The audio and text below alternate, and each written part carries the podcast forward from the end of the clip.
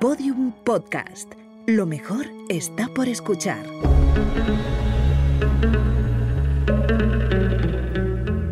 Dentro de la pirámide, con Nacho Ares, en Podium Podcast.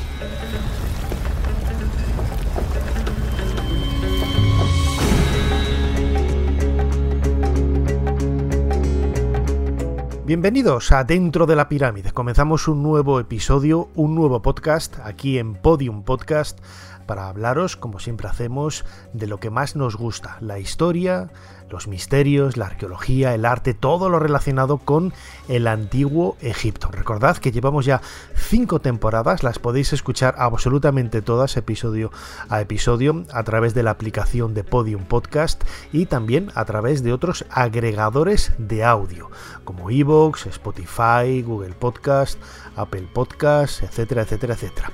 Todos ellos ofrecen las mismas eh, condiciones, las mismas virtudes y también os podéis suscribir, os podéis suscribir para hacer también esos comentarios que nos gusta leer semana a semana en estos eh, podcasts.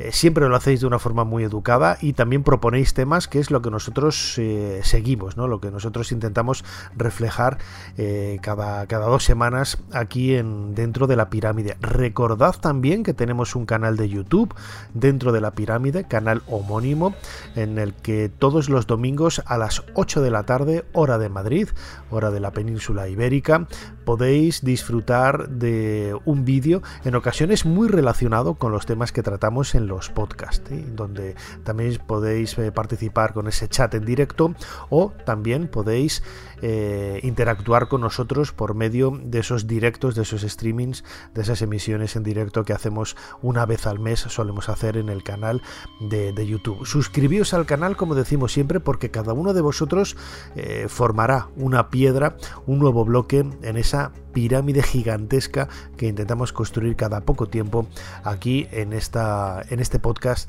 dentro de la pirámide. Y además hoy el tema que tenemos pensado tratar, lo habéis comentado algunos de vosotros, relacionado con esa arqueoastronomía, esas estrellas, ese origen estelar de los antiguos egipcios. Recordad el, el vídeo y el podcast al que dedicábamos hace, hace unos meses aquí en tanto en el canal de YouTube como en el podcast de Dentro de la Pirámide, hablando de ese origen extraterrestre de Egipto, ¿no? Una idea que ha marcado muchos de los pensamientos que tuvieron los antiguos egipcios en la época de los faraones, ya que observaban ¿no? que en el cielo veían eh, elementos que podían delimitar o marcar un poco su condicionamiento vital. Y eso es lo que ellos entregaron tanto en su literatura como en la religión, como en esas cosmogonías, absolutamente todo estaba vinculado a las estrellas.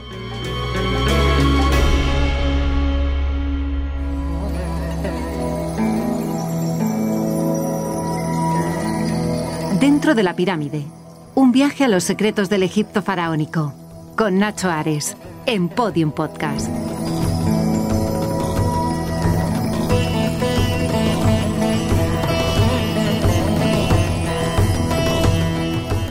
Queríamos empezar precisamente este nuevo podcast de Dentro de la Pirámide hablando de una de esas cosmogonías, la de Heliópolis, en donde el dios creador, Atum, marca un poco el punto de inicio, el punto de comienzo para empezar a comprender todo ese complejo formulario teológico literario de los antiguos egipcios relacionado con las estrellas.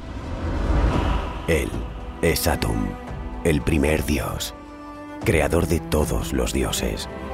Hizo que el corazón de los animales latiera, que las plantas crecieran hizo correr el agua por el valle del Nilo, dio luz a las estrellas, creó la vida y también la muerte.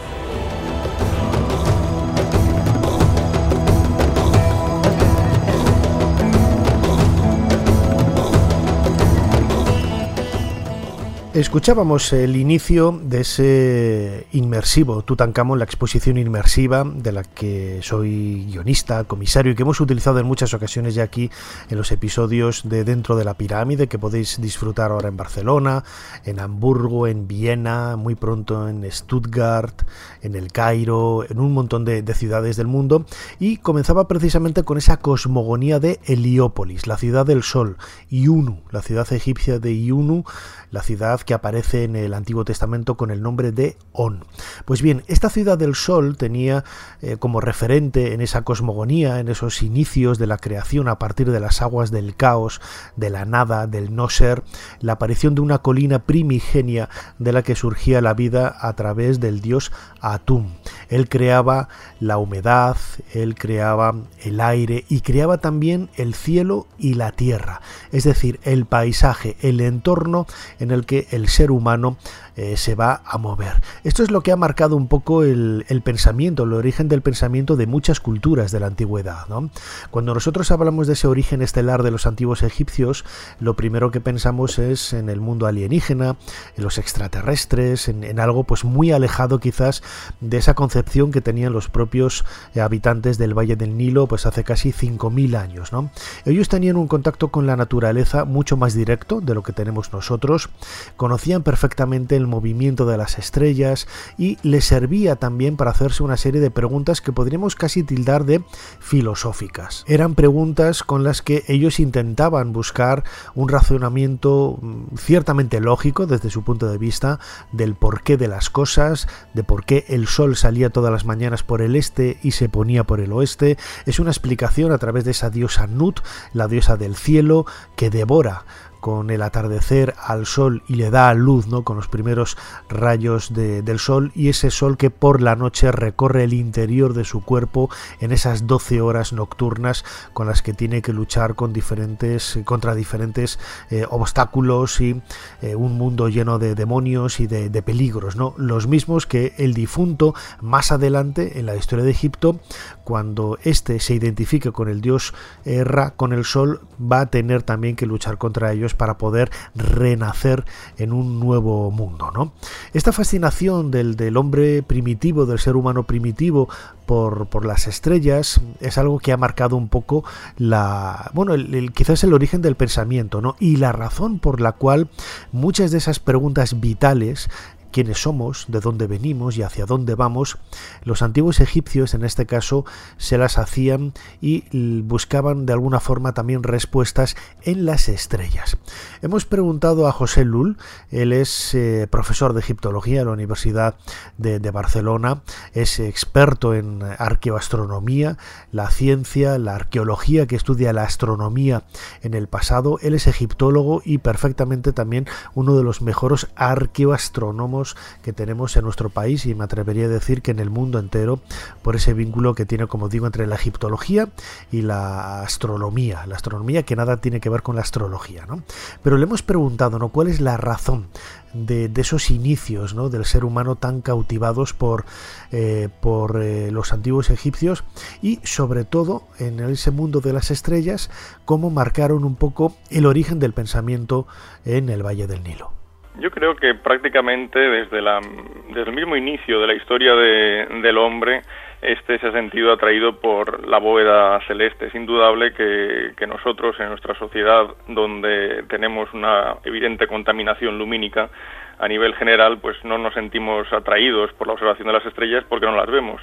Pero en sociedades primitivas, el mundo celeste era prácticamente el, engranaje del orden cósmico. Por lo tanto, eh, y disfrutando ellos de tan buen cielo, evidentemente se sintieron atraídos por esa bóveda celeste desde sus primeros comienzos. En el caso de, Egipto, el primer eh, ejemplo lo encontraríamos en, Playa Napta, que es un, monumento en pleno desierto actualmente, eh, a unos 200 kilómetros al oeste de, de Abu Simbel, que tiene una clara orientación solsticial hacia la salida del sol en el solsticio de verano o hacia el ocaso del sol eh, en el invierno. ¿no? En fin, son monumentos donde las alineaciones de las piedras ya obedecen a una intencionalidad clara. Aproximadamente podríamos estar en torno al año 5000 antes de Cristo. Es evidente que la arqueastronomía ha tenido un problema de, de raíz y es que muchos cálculos arqueastronómicos no se han hecho sobre el terreno, es decir, se ha desconsiderado el horizonte natural, se ha tenido en cuenta el horizonte astronómico, que es un horizonte eh, ideal, ficticio. Por otra parte, también en muchos cálculos arqueastronómicos, me refiero sobre todo en el pasado, pues no se ha tenido en cuenta los movimientos propios de, las estrellas o cómo el cielo ha ido, ha ido cambiando en estos últimos miles de años. Entonces, eh, muchos estudios dieron unos resultados en principio atractivos, pero que después se demostraron completamente erróneos. En la arqueastronomía actual hay grandes especialistas, científicos, no solo por ramas eh, directamente vinculadas a la astronomía, sino también a la historia, que están realizando grandes trabajos y el objetivo principal, diferenciar lo que es una alineación eh, casual o natural de lo que es una eh, alineación eh, intencionada. Y en esto último pues está trabajando bastante y bueno algo importante es encontrar modelos repetitivos de alineaciones para demostrar que no estamos hablando de algo casual. Cuando una alineación es puntual y única sobre ella suele pender la, la duda ¿no? de, de esa casualidad, pero cuando es repetitiva no.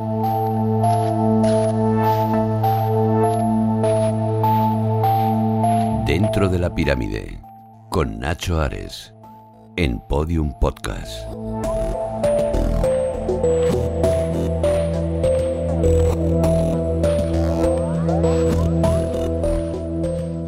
Escuchábamos a José Lul en un fragmento de una entrevista que yo le hice hace muchos años en Ser Historia, nuestro programa hermano en la, en la cadena Ser, hablando precisamente de uno de esos lugares que mencionaba. Eh, Napta Playa es para mí uno de mis lugares preferidos. Nunca he tenido la oportunidad de ir a este emplazamiento no tan alejado del desierto líbico del, del Nilo, ¿no? a 200 kilómetros al, al oeste, pero es quizá uno de los puntos en donde se marca el origen de ese Egipto estelar. ¿Por qué? Porque allí apareció un círculo de, piedras, de lascas de piedra, que hoy se puede ver en los jardines del Museo Nubio de Asuán, es muy fácil eh, verlo, que hace décadas eh, bueno, pues, eh, hizo saltar las alarmas ¿no? sobre ese pensamiento tan sofisticado que tenían los antiguos egipcios en relación a la bóveda celeste y al espacio que les, eh, les rodeaba. ¿no? Hay que pensar que hacia el 6000, 7000 antes de, de nuestra era, aquella zona era un auténtico vergel, nada que ver con el desierto que, que, tenemos ahora. Eh, las lluvias fueron desplazándose hacia el sur. De esta manera, bueno, pues se vieron obligados a emigrar a otros lugares y abandonaron esos enclaves, ¿no? Esos enclaves primitivos, entre comillas, pero que ya están hablando de una cultura muy sofisticada en donde relaciona la aparición del sol con, el inicio de la vida, en donde también son capaces de interpretar los solsticios, los equinoccios y sobre todo hay una figura, una figura que tiene forma de vaca muy, muy burda, ¿no? podríamos decirlo así, pero que ya nos está marcando precisamente algunas de las líneas del pensamiento de los antiguos egipcios. No hay que olvidar que precisamente la vaca, la diosa Hathor, la diosa Hathor, estaba identificada también con esa bóveda celeste. Era una, una divinidad del cielo, en muchas ocasiones era representada cubierta de estrellas y la aparición de esta vaca, de esta primitiva o primera escultura de una vaca en, en Apta Playa, nos está hablando precisamente del origen de la cultura egipcia desde el punto de vista del pensamiento, desde el punto de vista de esa razón casi vital, ¿no?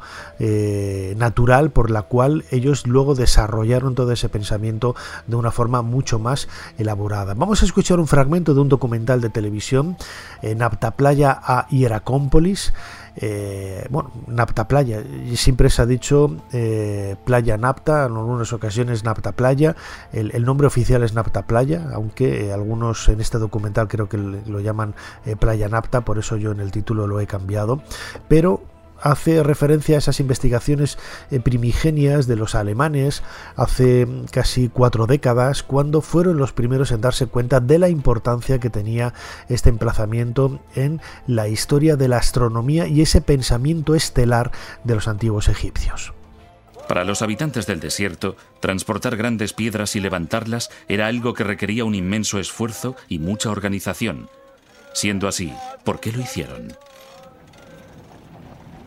Fred Wendorf cree que podrían señalar la posición de tumbas de personajes importantes u honrar a sus espíritus.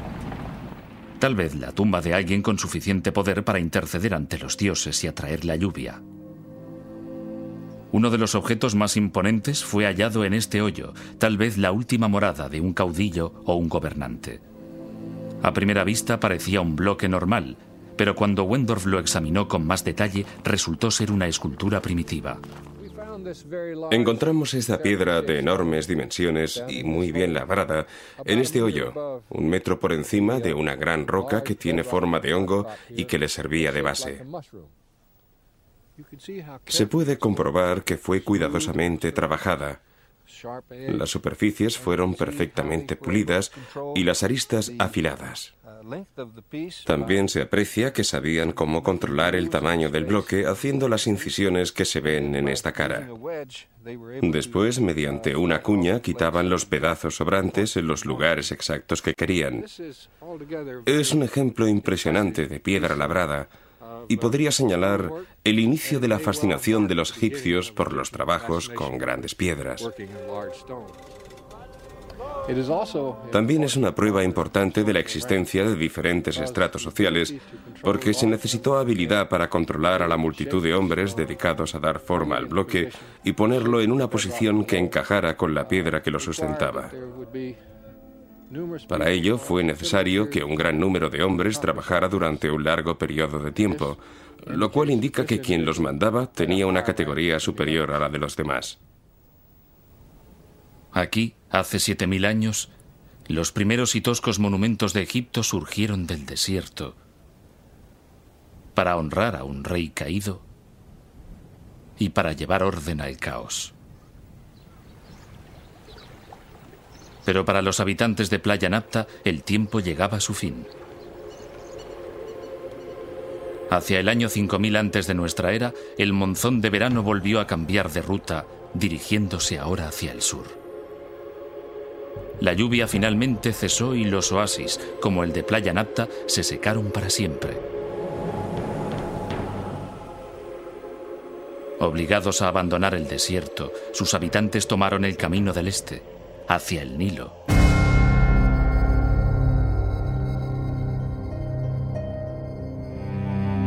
Dentro de la pirámide, un viaje a los secretos del Egipto faraónico, con Nacho Ares en Podium Podcast.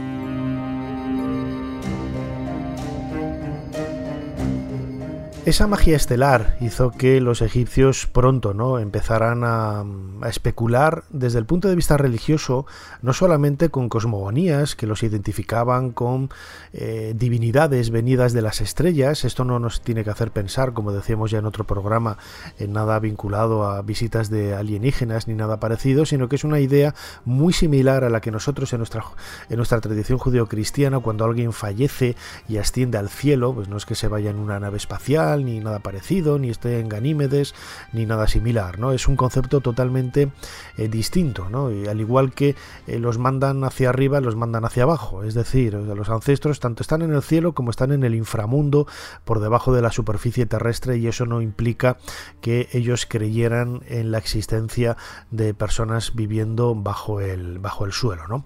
Pero ese concepto estelar, como digo, queda muy marcado a lo largo de la historia de Egipto, pues sobre todo en, en textos como los textos de las pirámides, en donde se habla de, muchos aspectos, eh, como digo, eh, relacionando la orientación de las pirámides, por ejemplo, ya desde los primeros estadios de la historia de Egipto hasta eh, épocas más avanzadas, con la orientación tan precisa de muchos monumentos hacia los puntos cardinales, hacia una orientación geográfica concreta al colocarlo cerca del, del Valle del Nilo, hacia un momento que recordaba también la fundación del templo, etcétera, etcétera, etcétera. Es decir, es un proceso, una elaboración muy compleja que se consigue por medio de, la propia evolución. ¿no?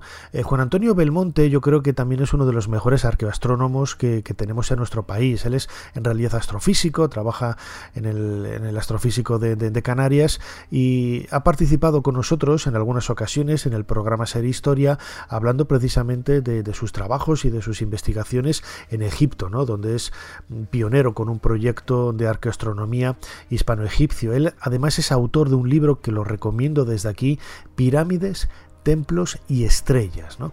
en donde desde un punto de vista muy didáctico nos adentra en la, en la posibilidad del significado ¿no? que tienen muchas eh, de las orientaciones que podemos ver en tumbas y en templos en relación a estrellas o en relación a la posición del Sol en un momento determinado del año. No olvidemos que el Sol es una estrella más, ¿no? es nuestra estrella, pero no deja de ser una estrella. ¿no?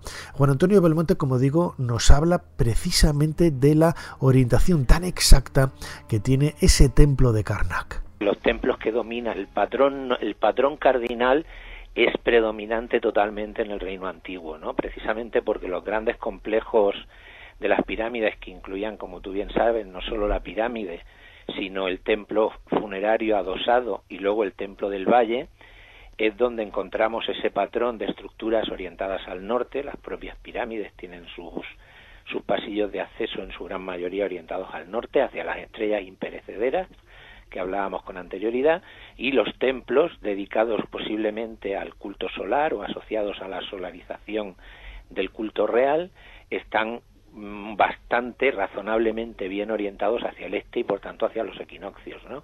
En épocas posteriores esa orientación cardinal tan perfecta la encontramos en algunos templos, como por ejemplo el templo de Amón en Casar-Sellán, pero no se vuelve a no se vuelve a usar esa orientación cardinal tan precisa en el resto de la historia faraónica.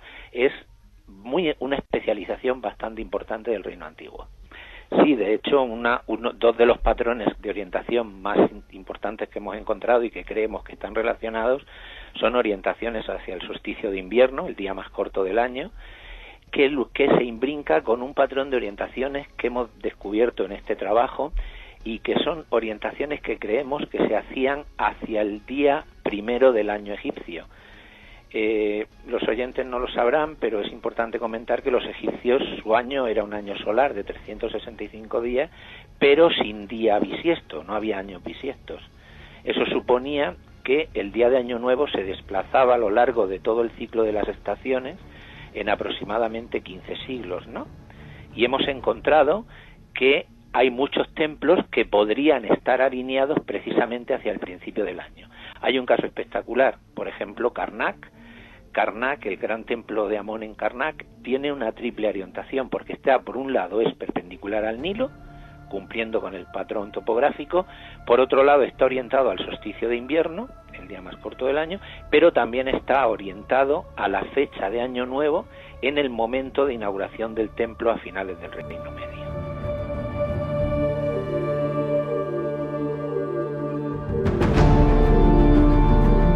Dentro de la pirámide con Nacho Ares en Podium Podcast.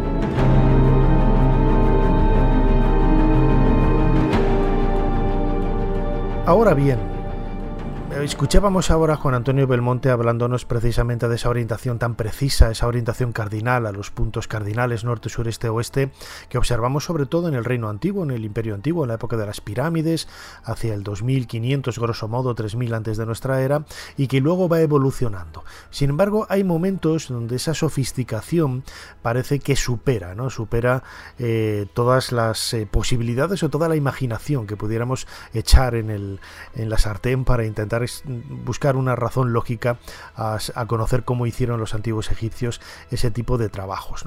En la década de 1990, bueno, a finales de los 80, pero fue publicada a comienzos de, los 90, aparece la teoría del ingeniero anglo-egipcio Robert Bobal, eh, la llamada teoría de Orión Con ella lo que Robert Bobal eh, intentaba explicar es que las tres pirámides de la, meseta de Giza fueron construidas siguiendo el mismo patrón que tienen las tres estrellas de la constelación de Orión. Es una teoría que se sustenta sobre todo en que Orión para los antiguos egipcios era la constelación identificada con Osiris. Y bien, Osiris es la divinidad eh, patronímica de la meseta de Giza, a, donde van en peregrinaje pues decenas de miles de personas todos los años en la antigüedad para rendir culto a, tanto a Osiris como a su esposa, la diosa Isis, que también recibía culto en, en este lugar. Hay que pensar que Osiris era la constelación de Orión e Isis, la diosa Isis, su esposa, era la estrella Sirio. Ambas constelaciones, tanto Sirio la estrella como la constelación de Orión, desempeñan un papel muy importante en toda esa mitología estelar de los antiguos egipcios. En realidad no era una teoría nueva porque ya la orientación de los pasadizos que parten de la cámara del rey, la llamada cámara del rey, de la llamada cámara de la reina, hacia el exterior y que durante mucho tiempo se entendieron que eran eh, pasadizos de ventilación, en realidad, bueno, pues tenemos que suponer, como no ventilan nada,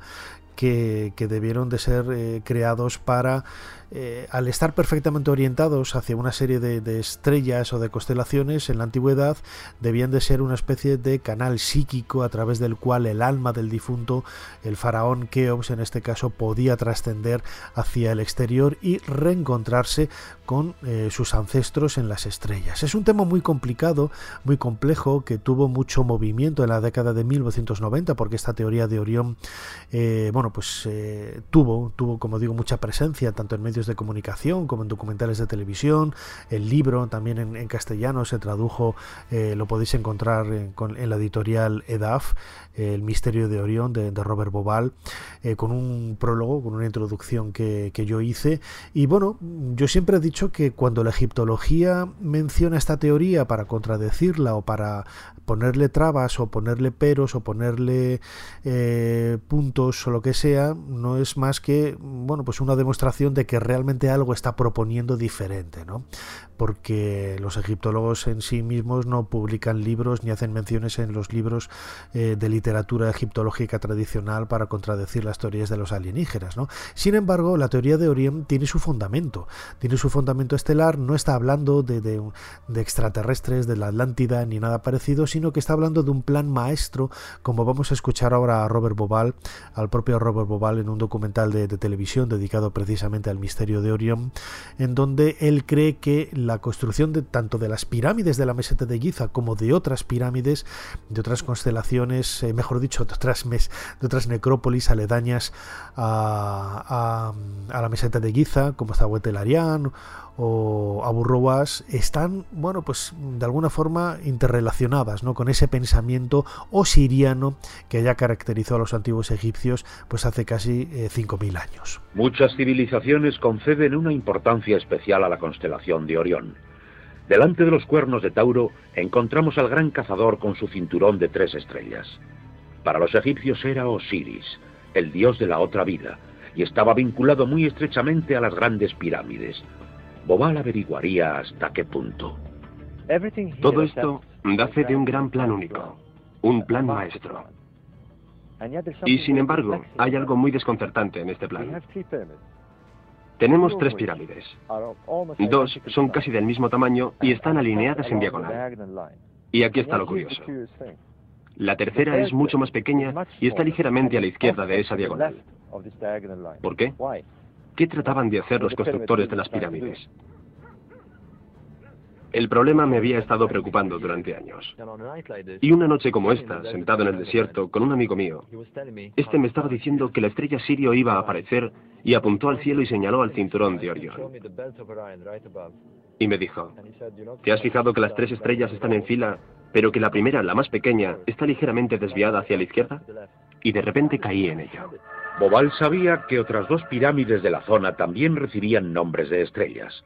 Lo que vio fue asombroso. Orión, el dios Osiris, estaba en el cielo como en la tierra. Y otro enigma. En la Gran Pirámide existen unos extraños y estrechos túneles que según los científicos pudieran ser conductos de ventilación. Es imposible que fueran conductos de ventilación. El diseño es demasiado complicado. Suben por toda la pendiente hasta arriba. Tiene que haber un propósito más elevado. Los astrónomos habían averiguado que estos conductos apuntaban hacia la Osa Menor y el Alfa Draconis, la estrella polar de la antigüedad. Está claro que no se tomaron tantas molestias porque sí. Para los antiguos egipcios, Orión era Osiris, el dios de la resurrección. Bien, esto es una reconstrucción del cielo hacia el 2500 a.C. Veamos qué pasa con el cinturón de Orión cuando cruza la línea norte-sur. El conducto de la cámara del faraón apuntaba hacia Orión, el dios Osiris. A la izquierda de Orión está la estrella Sirio. Para los antiguos egipcios era la diosa Isis, la esposa de Osiris. Esto para mí fue un descubrimiento asombroso. Bobal descubrió que el último conducto apuntaba a Sirio, la estrella de la diosa Isis. Los egipcios se habían construido caminos para Isis y Osiris, sus dioses del más allá y de la resurrección, los dioses desde sus comienzos.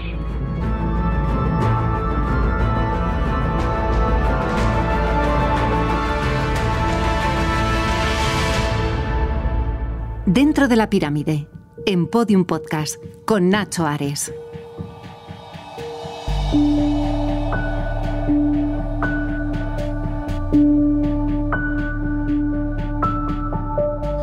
Es mucho, ¿no? Lo que queda por eh, saber. Recordemos que, por ejemplo, el primer mm, plano estelar, el primer techo estelar, mejor dicho, que encontramos en una tumba egipcia, lo podemos ver en la tumba de Senenmut, uno de los altos funcionarios de la reina Hatshepsut hacia el 1450 a.C. Eh, habla de constelaciones que luego podemos ver en otras tumbas, como la de Seti I, la de Ramsés VI, etcétera, pero que realmente no somos capaces ¿no? de interpretar eh, cuál es cada una de esas constelaciones. ¿no? Hablándolo en, muchas, eh, muchas veces con, eh, con José Lull, por ejemplo, a quien vamos a escuchar ahora de nuevo, profesor de la Universidad de, Barcelona, en una entrevista que hicimos hace tiempo en Ser Historia, yo recuerdo que le, transmitía ¿no? esta preocupación ¿no? de, de, que es muy difícil poder interpretar ¿no? las constelaciones de los antiguos egipcios a, nuestra vista. ¿no? No, no, nos han dejado un, relato, una copia, un texto muy descriptivo que nos diga esta constelación de Leo no es nuestro Leo, que eso también es uno de los grandes errores, por ejemplo, que Graham Hancock y luego Robert Bobal eh, señalaron con, con, ese libro eh, posterior ¿no? al, libro del, misterio de Orión, ¿no? en donde decía que la esfinge está orientada perfectamente hacia el este y que en el 10.500 antes de nuestra era, que era seguramente el momento que ellos querían reconstruir con, ese, con, ese plan maestro ¿no? de la meseta de Giza. No que las pirámides tengan 12.000 años, ¿no? sino que las colocaron allí para reconstruir ese momento que ellos entendían que era el comienzo del tiempo primigenio, el comienzo de su cultura, el comienzo del mundo. ¿no? Eh, bueno, pues la, esfinge de Giza está orientada perfectamente al este, mirando en el 10.500 antes de nuestra era, estaban mirando a la constelación de Leo. Pero claro, nuestra constelación de Leo no es la constelación de Leo de los antiguos egipcios. Nuestra constelación de Leo es Babilonia, que llega a Egipto precisamente en época helenística, hacia el siglo III o II antes de nuestra era, y de ahí ya se extiende y se expande por todo el Mediterráneo occidental, gracias a Grecia, a Roma y llega hasta nuestra hasta nuestra cultura. ¿no? El zodíaco que nosotros tenemos no es un zodíaco egipcio, sino que es un zodíaco babilonio, quizás interpretado y, leído a través de los egipcios, pero, pero nada más. ¿no? Esta obsesión que tenían los egipcios por las estrellas, cuando entramos en una tumba, por ejemplo, en Nefertari, y vemos el techo cubierto de estrellas, eh, nos está hablando una vez más de la importancia que tenía eh, el mundo de la bóveda celeste en su forma de pensar. Un pensamiento que luego a la postre se convierte casi en, en algo contradictorio, ¿no? Porque si bien los textos de las pirámides están muy relacionados con ese viaje hacia las estrellas, los textos funerarios de la época de las pirámides de, relacionados con los faraones, en época posterior, los textos funerarios están más relacionados con el mundo, el inframundo, mejor dicho, ¿no? Es decir, ese viaje subterráneo. En cualquier caso, al ver todo este sofocón ¿no? que nos da al, descubrir que, las pirámides, los templos, eh, estaba todo tan bien, tan bien, tan bien orientado y también eh, de una forma tan sofisticada, claro, nos tenemos que hacer la pregunta, ¿no? ¿Cómo lo hicieron? ¿Eh? Esto es lo que le hemos transmitido a José Lul y esto es lo que nos ha respondido.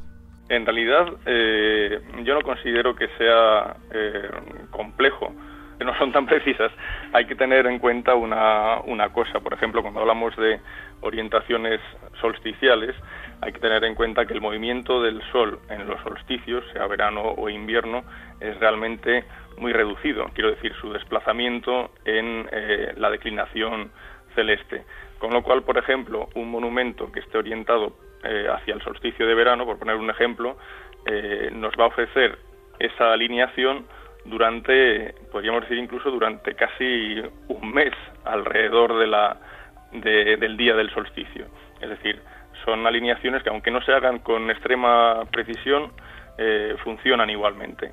Las alineaciones más complejas eh, son aquellas que se separan del solsticio, es decir, las equinocciales, porque en el momento del equinoccio la velocidad de el movimiento aparente del Sol en la bóveda celeste es mucho más rápido. Esas son más complejas eh, porque son más precisas, pero tampoco son difíciles de, establecer. Solo hay que coger eh, un gnomon y a lo largo del año ir marcando las posiciones de la sombra del Sol para determinar eh, el juego de, sombras que nos define la línea este-oeste. ¿no? En un solo día, por ejemplo, mm, podemos averiguar perfectamente la orientación este-oeste.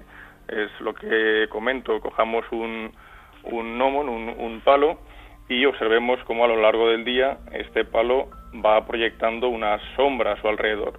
Si ahora alrededor del palo, por ejemplo a un metro de distancia, lo podemos hacer eh, este verano en la playa, por ejemplo, si vemos cómo eh, a un metro de distancia del palo trazamos un círculo, solo tenemos que marcar cuando la sombra, en dos ocasiones, llega justo a ese círculo. Si ahora trazamos una línea entre los dos puntos del círculo a los cuales ha accedido la sombra, claro, hay que tener en cuenta que cuando el sol sale la sombra es muy larga, se va acortando según el sol va ascendiendo, entonces va a llegar un momento en el que la sombra llega al círculo.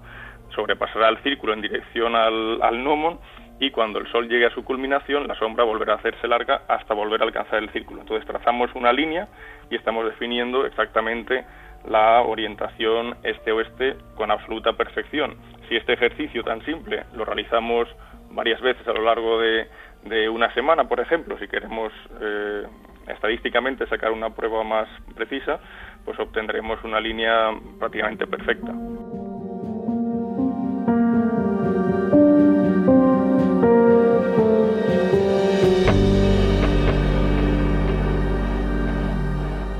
Dentro de la pirámide. Un viaje a los secretos del Egipto faraónico. En Podium Podcast. Con Nacho Ares.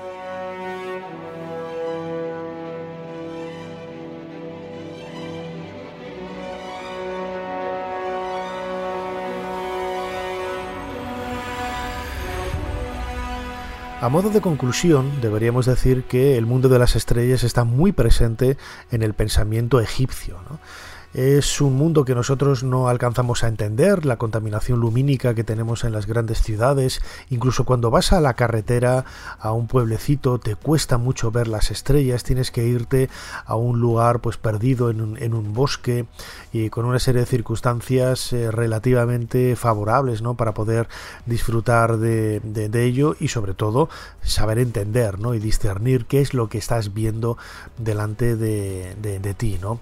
esa idea de, la bóveda celeste es algo que nosotros ya no alcanzamos a comprender porque realmente, realmente em, no nos interesa, no nos interesa y lo tenemos que decir así, ¿no? ya, no ya no nos movemos de, forma eh, mecánica, ¿no? A través de, las estrellas para marcarnos horas a lo largo de la noche o del sol para marcarnos la hora del día.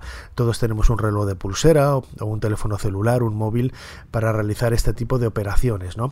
Hay algunas aplicaciones que son curiosas en donde tú a través del, del móvil, del celular, puedes conocer las estrellas que tienes en ese momento justo delante o encima de ti, ¿no? Y te puedes hacer una idea de ese paisaje de ese paisaje estelar tan espectacular que llamó tanto la atención de los antiguos egipcios. Vamos a escuchar a Juan Antonio Belmonte, este astrofísico del astrofísico, del centro astrofísico de, Canarias, experto en arqueoastronomía y uno de los mejores conocedores eh, que ha estudiado. Eh, profundamente el, el, mundo de las estrellas en el antiguo Egipto, con ese libro Pirámides, Templos y Estrellas. Le vamos a escuchar que yo creo que es la reflexión que él hace, es el mejor colofón que podemos hacer a este nuevo podcast de Dentro de la Pirámide. Lo que hemos encontrado es que efectivamente eh, tenemos una evidencia estadística significativa de que los egipcios orientaban sus templos de acuerdo a su paisaje, ¿no? Y cuando digo su paisaje, incluyo tanto al Nilo como la bóveda celeste, donde, donde se desarrollaban eventos para ellos importantísimos, ¿no? Por un lado, por ejemplo, estaban las estrellas circumpolares, donde ellos veían a, lo, a las que llamaban las imperecederas, y por otro lado, por supuesto, estaba el Sol y su movimiento diurno, y todos sabemos que la divinidad solar era tremendamente importante en el antiguo Egipto, ¿no? Eso eran los imiunud, ¿no? Los sacerdotes horarios que eran los encargados por la noche de estimar los tiempos para, para que se hiciera el culto en el momento adecuado. Pero estos relojes estelares que desarrollaron eran tan importantes que de hecho fueron dibujados y pintados en los techos de, las tumbas de los faraones, que es donde nosotros los hemos reencontrado y de donde los hemos recogido. Era de decir que debía ser una información muy valiosa. Por supuesto, ese mapeo del cielo al completo, con el fin de elaborar estas tablas estelares, pues les permitió tener un conocimiento bastante adecuado de las posiciones de, determinadas estrellas y, pues, y usarla en sus orientaciones. Desconocemos exactamente qué instrumentos pudieron usar, pero tenemos que tener en cuenta que una cosa sí que tenían, y era mucho tiempo, ¿no? y con observaciones sistemáticas, cuidadosas y durante un tiempo lo suficientemente extendido, uno puede alcanzar una precisión bastante adecuada a la hora de orientar sus monumentos. Por tanto, no es de extrañar que las dos grandes pirámides de Giza pues estén orientadas con errores menores de tres minutos de arco, ¿no? Teniendo en cuenta que el poder de resolución del ojo humano es de un minuto de orco en un ojo sano, es decir, que, que es una precisión tremendamente asombrosa para su época.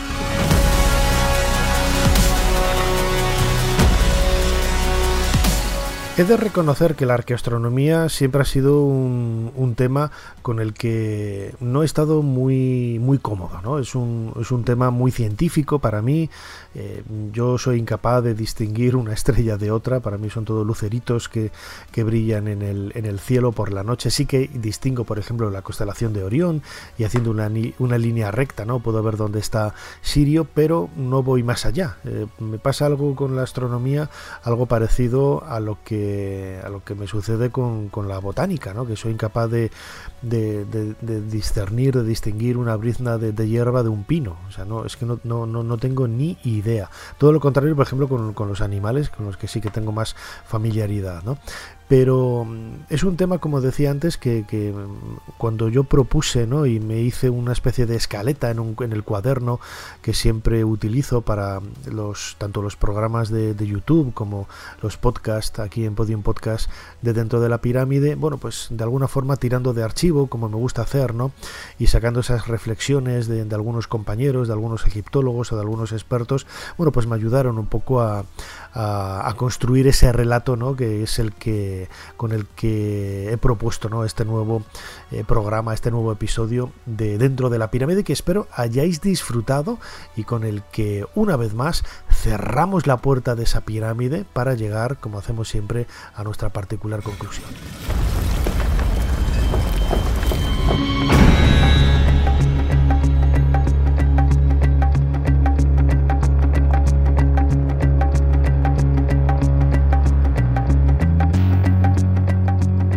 Lo dicho, llegamos al final de nuestro episodio de hoy, que hemos dedicado al mundo de las estrellas. Nada que ver, como veis, es mucho más humano, es una interpretación de lo que tenemos arriba, no es que sea una lectura de que lo que tenemos arriba es como lo que tenemos abajo, no seguimos ese, esa frase de, de Hermes Trimegistro, pero desde luego nos ha ayudado ¿no? a entender un poco la forma de pensamiento ¿no? de los antiguos egipcios. Nosotros quizás somos más racionalistas y en el momento en que encontramos un paso sofisticado, un paso hacia adelante en la ciencia, en la antigüedad, lo primero que pensamos es que ellos no lo pudieron hacer porque nosotros somos más listos que ellos ¿eh?